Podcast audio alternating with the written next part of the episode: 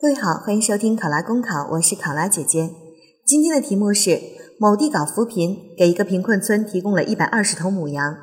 还派技术人员下乡提供饲养管理、专业防疫、母羊配种等技术服务。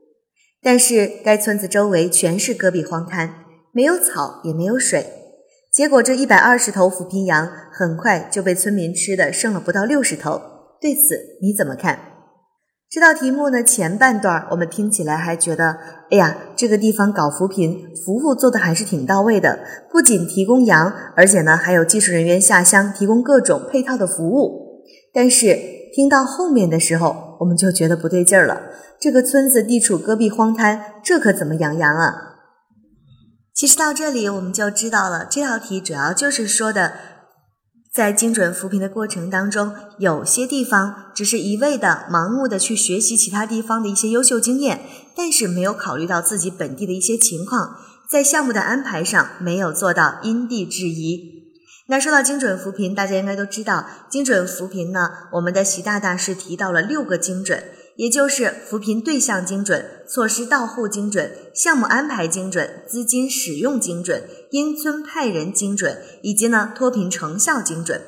那这一道题说到的就是我们的项目安排，精准扶贫贵在项目安排精准，也重在项目安排精准。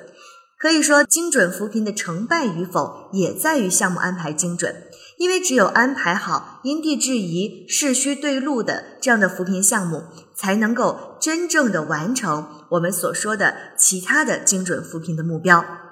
那么这道题呢，作为一道综合分析题，我们就要从是什么、为什么、怎么办这三个层次上去谈。那是什么的部分，当然就是可以讲一讲啊，对于这件事情我们的定性，也就是说。嗯，它是项目的安排不精准，缺乏了针对性，缺乏了这种因地制宜的这个扶贫的思路。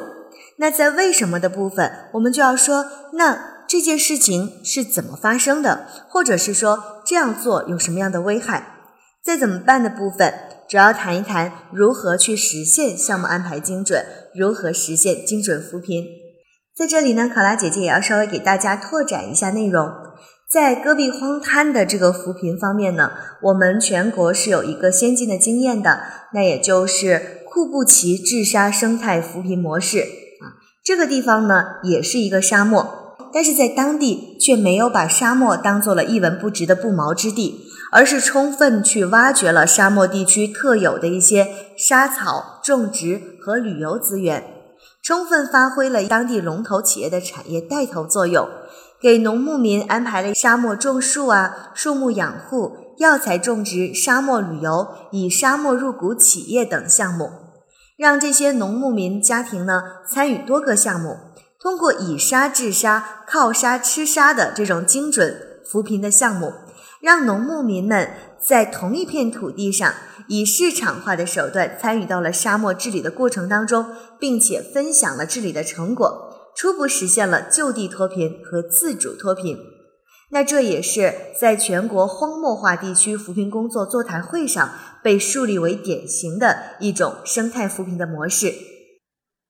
好的，现在考生开始答题。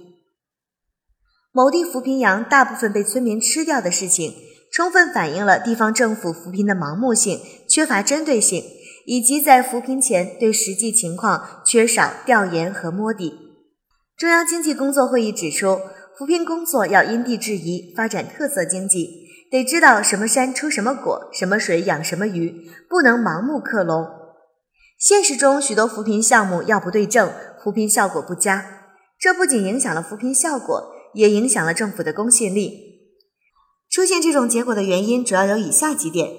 一是政府人员想当然决策，过度主导，忽视市场的真实需求。最终导致扶贫效果不佳，甚至发生题目当中提到的扶贫羊变成了餐桌羊的笑话。二是扶贫项目脱离实际，缺乏群众基础，扶贫项目在实施过程中没有深入实际，了解村民的实际需求，了解村庄的实际情况，导致扶贫项目的设计不合理。三是地方政府扭曲的政绩观，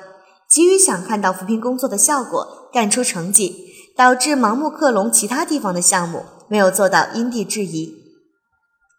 因此，为做到精准扶贫，使扶贫更有针对性，实现真扶贫、扶真贫，我有以下几点建议：